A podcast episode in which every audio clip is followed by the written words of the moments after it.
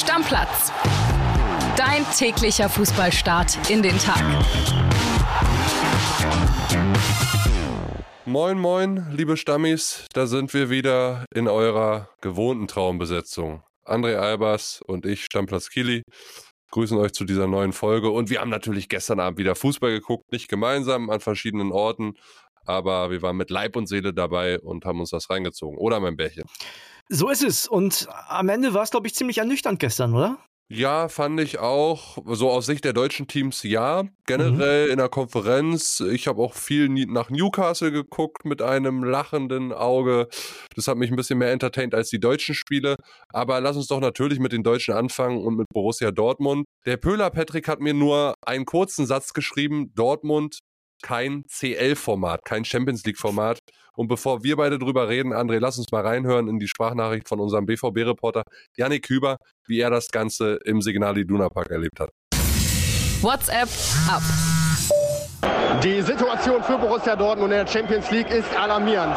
Nur 0 zu 0 gegen die AC Mailand am zweiten Spieltag in der Gruppenphase und damit steht der BVB mit nur einem Punkt auf dem letzten Rang in der Gruppe und trotzdem ist das 0 zu 0 ein Fünkchen, ein Pünktchen Hoffnung, denn im Parallelspiel da hat es das Sensationsergebnis gegeben. Trotz des Punktverlusts hat Borussia Dortmund noch alle Möglichkeiten, aber natürlich haben sie sich mehr vorgestellt. Sie hätten das Spiel für sich entscheiden können können, ganz klar. Und Edin Terzic, der Trainer, der hat vor dem Spiel ganz klar gesagt, auf die Heimspiele, da kommt es an. Man braucht ungefähr zehn Punkte zum Weiterkommen in der Champions League Gruppenphase. Und gerade die Heimspiele haben da die besondere Bedeutung. Das hat der BVB heute nicht geschafft. Trotzdem muss man sagen, die Leistung war in Ordnung. Die Mentalität, die auch Niklas Füllkrug zuletzt gelobt hat, war in Ordnung. Und trotzdem ist es am Ende wieder mal zu wenig. Ja, André, wieder mal zu wenig. Trotzdem war es, ne, ich fand, war eine okaye sportliche Leistung vom BVB. Das Tor hat halt gefehlt. Die richtigen Chancen haben auch gefehlt, aber das war auf beiden Seiten so.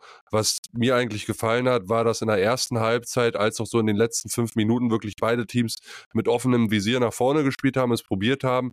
Aber so richtig ist für beide ja nichts rausgesprungen in der Offensive, ja. Ja, aber ich glaube, dass äh, die Mailänder deutlich besser mit dem Punkt leben können als Borussia Dortmund, denn stimmt, es, ist, ja. es ist ja so, die Heimspiele, die musst du gewinnen und ich bin auch nicht ganz bei Yannick und auch nicht ganz bei dir. Du hast ja gesagt, ähm, das hat die Entertainer an Newcastle. Yannick hat gesagt, das ist gut für Dortmund. Ich glaube, das ist das Schlechteste, was dem BVB passieren konnte, dieser Sieg von Newcastle. Denn es wäre doch besser gewesen, Paris marschiert doch einfach durch die Gruppe durch. So, jetzt hat Newcastle das Heimspiel gegen Paris gewonnen und das macht eigentlich noch mehr Druck auf den Kessel. Das macht Druck fürs Rückspiel im San Siro gegen AC Mailand. Das macht Druck fürs Heimspiel gegen PSG und auch für die beiden Spiele, die anstehen gegen Newcastle. Also ich weiß nicht, ob der BVB profitiert von dem Ergebnis aus dem anderen Stadion. Grundsätzlich muss man sagen, nicht verloren, ist schon mal ganz gut. AC Mailand hat jetzt ja auch noch kein Spiel gewonnen, die haben zweimal 0-0 gespielt. Also von daher ist in der Gruppe schon noch alles drin, aber der BVB muss halt auch mal gewinnen. Ja, das stimmt. Und vor allen Dingen die Heimspiele, du hast es angesprochen. Ich sehe es da wiederum ein bisschen anders als du und sage, ich finde das geil, dass Newcastle PSG 4-1 rasiert hat. Einfach aus dem Grund, weil ich ja von Anfang an gesagt habe, dass PSG für mich das schwächste Team in dieser Gruppe ist und meiner Meinung nach auf Platz 4 landet am Ende. Und der BVB, ich weiß nicht, vielleicht holst dich irgendwann nochmal ein, dass du dieses 2-0 in, in Paris da so erleben musstest, obwohl, glaube ich, mehr drin war, wenn sie anders gespielt hätten so gegen AC Mailand haben sie es an sich schon deutlich besser gemacht als im ersten Gruppenspiel, wenn man den Vergleich ziehen will. Füllkrug vorne drin ist für mich absolut gesetzt. Also wenn du was holen willst, dann brauchst du den Typen da vorne drin. Im Gegensatz zu einem formschwachen Sebastian Aller. Ich fand das teilweise fatal nach hinten, dass die Innenverteidiger Hummels und Schlotterbeck so weit nach außen rücken mussten, weil die Restverteidigung nicht so wirklich gegeben war. Das war für Hummels gegen Rafael Leao dann wirklich zum Schluss auch echt massiv gefährlich. Generell finde ich aber auch, dass Benze Baini es deutlich besser gemacht hat als die letzten Wochen. Sali Özcan hat mir gefallen. Bei Emre Can, da weiß sie immer noch nicht so richtig und eine Einwechslung, André. Ich will den Jungen hier nicht vernichten, aber Karem Adiemi kann ich nicht mehr sehen. Also Karem Adiemi kann ich nicht mehr sehen. Wie der da hinten, ja. ah, das ist ja schrecklich. Ja, das ist ja schrecklich. muss man sagen. Ja. Aber der ist ja mit dem Kopf auch gar nicht da. Ich weiß nicht, was da los ist, keine Ahnung. Ich weiß nur, dass Edin Terzic mit dem sicherlich nochmal das ein oder andere Einzelgespräch führen muss und auch wird. Also der sieht das ja auch, der ist ja, ne, der ist ja nicht bescheuert. Ja, Paris ist halt auch nicht Young Boys Bern. Also ich weiß nicht, Dortmund hat da verloren das ist eine ganz, ganz schwierige Gruppe. Und wenn du da jetzt nach zwei Spielen nur einen Punkt hast und das vermeintlich, und so sehe ich das, einfachste Heimspiel schon hinter dir hast, schwer ganz, ganz, ganz schwer. Also ich, ich bin gespannt, wo es für den BVB hingeht. Ich drücke natürlich weiterhin extrem die Daumen. Ich bin immer für die deutschen Mannschaften international. Werden wir gleich bei dem nächsten deutschen Club auch sehen. Das, das ist bei mir genauso.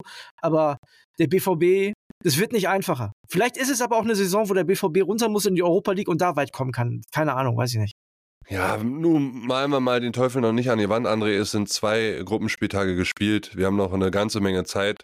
Und äh, wer weiß, vielleicht holt der BVB auch zwei Auswärtssiege in Mailand und Newcastle. Auch wenn das jetzt gerade vermeintlich sehr schwer erscheint, möglich ist es. Naja, das Potenzial haben die. Also für mich ist jedes Spiel in der Gruppe immer 50-50, wenn Borussia Dortmund da mitspielt ab jetzt. In Paris sah es ein bisschen anders aus, aber ansonsten alles 50-50 Spiele. Du bist mir einer. Mal sind es 100% Spiele, 100-Euro-Scheine, mal sind es 50-50 ja. Spiele. Du musst auch die richtigen Spiele finden für, das richtige, für die richtige Prozentzahl. wieder ein bisschen piesacken, ne? du weißt, du weißt, ohne geht nicht. So, ja komm, dann lass uns zum anderen Spiel kommen. RB Leipzig gegen Manchester City. Letztes Jahr gab es da mal eine richtige Reise, damals noch unter Domenico Tedesco. Gestern war es nicht so 1 zu 3 am Ende gerechtfertigt. Das wird auch Stan Hornig gleich sagen in seiner Sprachnachricht, die er rübergeschickt hat. Unser RB-Reporter. Hören wir mal rein. Hallo Kili, hallo André. Ja, ein bitterer Abend für RB Leipzig. Die Sachsen verlieren 1 zu 3 gegen den Champions League-Sieger Manchester City. Unterm Strich absolut verdient, aber gleichzeitig auch ein bisschen bitter. Denn nach einer ersten mutlos Halbzeit legte RB einen Blitzstart hin und glich die frühe Führung durch Boden mit einem schnellen Tor durch Openda aus. Ähm, dann sah es lange danach aus, als könnte Leipzig hier einen Punkt gegen diese Superstar-Truppe von Pep Guardiola Guardiola holen. Aber dann kam Weltmeister Julian Alvarez nach seiner Einwechslung mit einem Zuckertor von der Strafraumgrenze, der Leipzig aus allen Träumen riss. Das Tor dann in der Nachspielzeit zum 3 zu 1 durch Doku war dann nur noch äh, was fürs Ergebnis. Aber unterm Strich hat RB gezeigt, dass sie mithalten können in der Champions League. Leider halt jetzt das zweite Spiel der Saison dann verloren. Aber man braucht nicht bange sein. Danach geht es weiter gegen Belgrad und ein Weiterkommen in der Gruppe ist immer noch drin. Ja, Kili, immer noch drin. Das Weiterkommen ist nach wie vor Pflicht. Die anderen beiden Mannschaften haben unentschieden gegeneinander gespielt. Kommen wir gleich noch drauf. Äh, Leipzig ganz klar die zweitbeste Mannschaft. Du hast gerade gesagt, es gab in der letzten Saison eine Reise bei Man City, aber es gab in den letzten Jahren auch zwei Heimspiele, einen Sieg, eine Unentschieden für RB Leipzig. Das heißt, da haben die auch schon nachgewiesen, dass die gegen Man City mithalten können. Und ja, wenn Man City 70 Prozent und mehr den Ball hat, dann musst du halt am Ende damit rechnen, das Spiel nicht zu gewinnen, auch wenn du ein schönes Kontertor machst, ist klar. Und ich mache mir um Leipzig von, von allen Mannschaften vielleicht äh, nach den Bayern die wenigsten Sorgen. Die packen das schon. Ja, geht mir auch so. Das gibt ja auch die Gruppenkonstellation absolut her, André. Und ich muss sagen, ich habe sehr viel auf den BVB geguckt gestern, weil so viel BVB-Einzelspiele gucken konnte ich die letzten Wochen jetzt auch nicht. Deswegen habe ich da bewusst den Fokus drauf gelegt. Ich habe dann immer so die Tore gesehen. Und wenn du die nackten Zahlen am Ende, die Spieldaten siehst, 71% Ballbesitz für Manchester City, über 800 Pässe gespielt, drei oder viermal so viel wie RB Leipzig, dann wirkt das natürlich irgendwie auf dem Spielsheet total dominierend. Und du hattest irgendwie gar nicht das Gefühl, wenn du diese nackten Zahlen liest, äh, dass RB da irgendwie mithalten konnte. Dieses Kontertor von Openda war blitzsauber, muss ja. man wirklich sagen. Das haben sie sehr, sehr geil ausgespielt. Und auch danach haben sie ja in der Restverteidigung und generell in der Verteidigung sehr, sehr gut agiert. Ich finde es dann schon nochmal krass, wenn du diese Unterschiede siehst. Leipzig gegen Bayern in der Bundesliga, Leipzig gegen Man City in der Champions League, ja.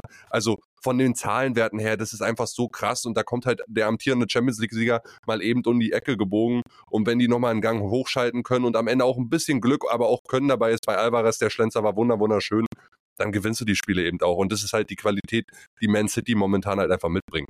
Ja, obwohl ich sagen muss, die Leipziger auch deutlich weniger mutig als gegen die Bayern. Da gab es auch viel mehr Entlastung. Auch die Bayern waren ja die, die spielbestimmende Mannschaft, aber es gab viel mehr Entlastung. Das war jetzt gestern überhaupt nicht so. Und ich glaube ich glaub tatsächlich, dass es auch im Kopf nochmal was anderes ist. Manchester City, der Name, der Champions League-Sieger, du hast es gerade gesagt.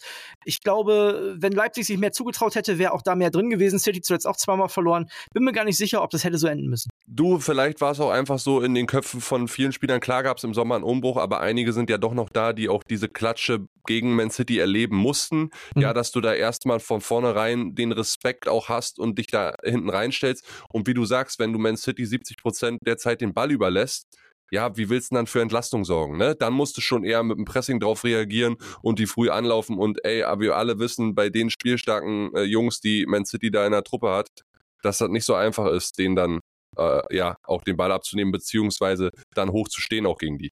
Kitty, ich mach mal die anderen Ergebnisse noch schnell, ja? Ja, komm. Äh, Atletico Madrid gegen Feyenoord Rotterdam, da gab es ein 3 zu 2. Äh, Royal Antwerpen, ganz kurioses Spiel, 2-0 zur Halbzeit geführt, verliert am Ende 2 zu 3 gegen Schachtja Donetsk. Es gab einen späten Sieg von Lazio Rom bei Celtic Glasgow mit 2 zu 1. Barca gewinnt in Porto 1 zu 0, Newcastle PSG 4 zu 1 und Roter Stern Belgrad gegen die Young Boys Bern 2 zu 2 unentschieden. Ja, so, und dann machen wir heute gleich weiter. Ne? Ja. Europa League, Schrägstrich, Conference League steht an und wir machen es der Reihenfolge der Wettbewerb nach. Zweitwichtigster Wettbewerb in Europa, die Europa League. Und da spielt um 18.45 Uhr Freiburg gegen West Ham.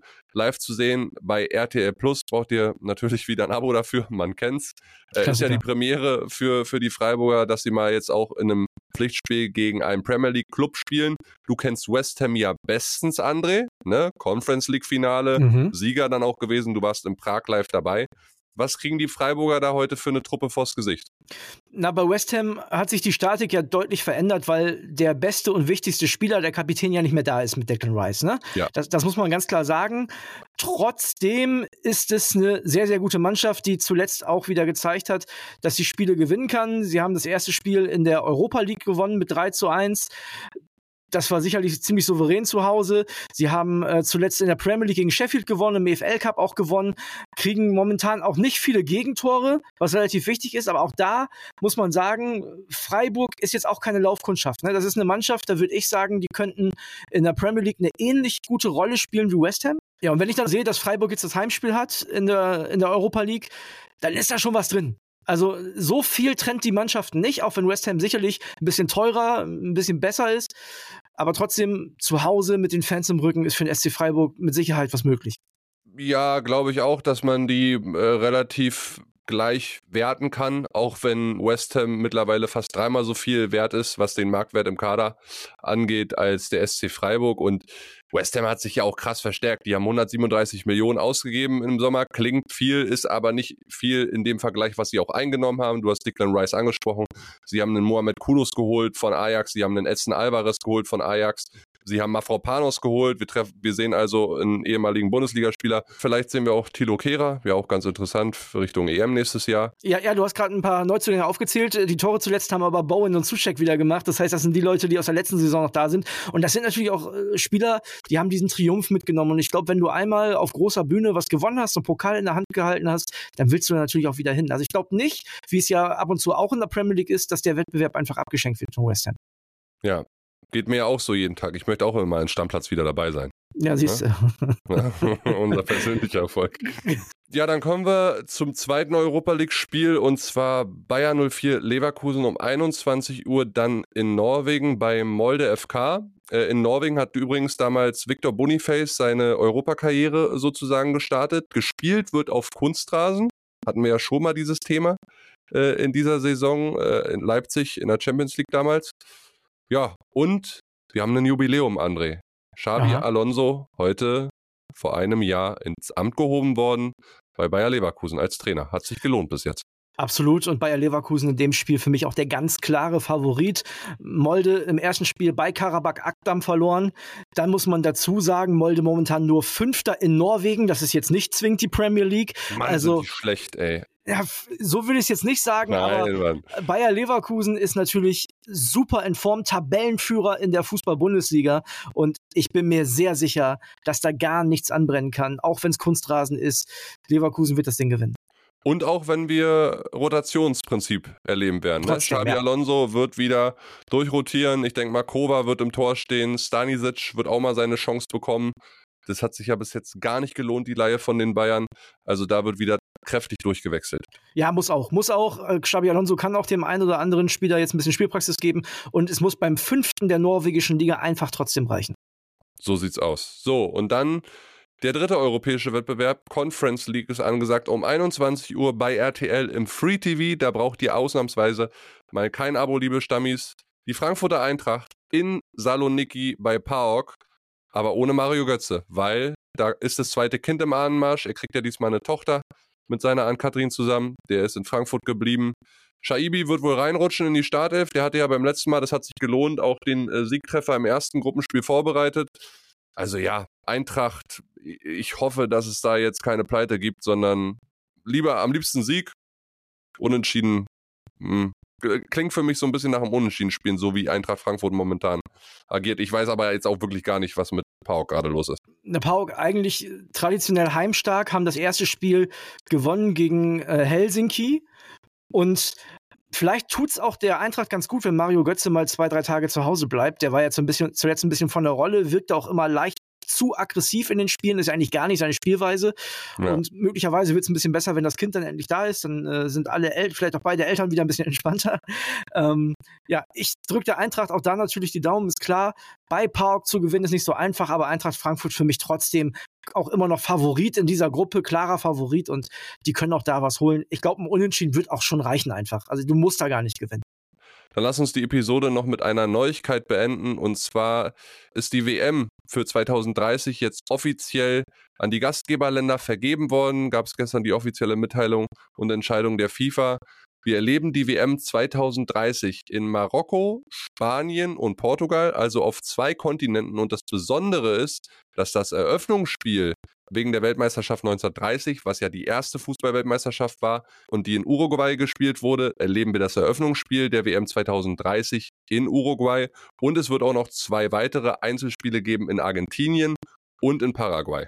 Junge, Junge. Sechs Länder. Ja, also ich muss erstmal sagen, dass ich das besser finde als eine WM in Saudi-Arabien. Das ist schon mal jo. das Erste, weil das wäre ja auch eine Option. Ich habe gestern viel gelesen, viele Leute, die direkt ohne was zu wissen gestänkert haben und Klima und sechs Länder und blöd und hier Anstoßzeiten. Ey Leute, Nimmt doch mal die Spritze aus dem Arm. Ja. Also guckt euch das Ganze doch erstmal an. Ich vermute mal, wenn dann in Argentinien gespielt wird, dass da nicht Polen gegen Bosnien spielt, sondern Argentinien. Da gehe ich jetzt ja. mal von aus. So, das heißt, klimamäßig werden dann Argentinier in Argentinien spielen, wo viele argentinische Fans zu Hause sich das angucken werden. Finde ich eine gute Sache, ehrlich gesagt, weil in diesen äh, Ländern ja zuletzt auch nicht immer äh, solche Spiele stattgefunden haben. So. Ist natürlich die Frage, wie viel muss in die Stadionmodernisierung gesteckt werden?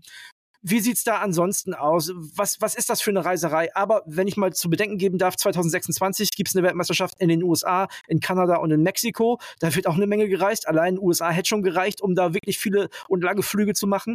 Das heißt, wenn man sowas macht, und offensichtlich gibt's ja mal einen traditionellen und einen sportlichen Plan dahinter, sicherlich auch einen finanziellen, aber das klingt doch erstmal nach Romantik für einen Fußballfan. Lass uns dem Ganzen doch einfach mal eine Chance geben und nicht gleich wieder meckern. Also geht's nach Saudi-Arabien, wird gemeckert, wird sowas mit Historie gemacht, wird gemeckert. Wir müssen uns langsam mal entscheiden, Leute. Ja, so, jetzt nimmst du die Spritze aus dem Arm und wir machen Deckel drauf. Was hältst du davon? Deckel drauf, bis dann. Ciao, ciao. Ja, ciao, ciao. Stammplatz. Dein täglicher Fußballstart in den Tag.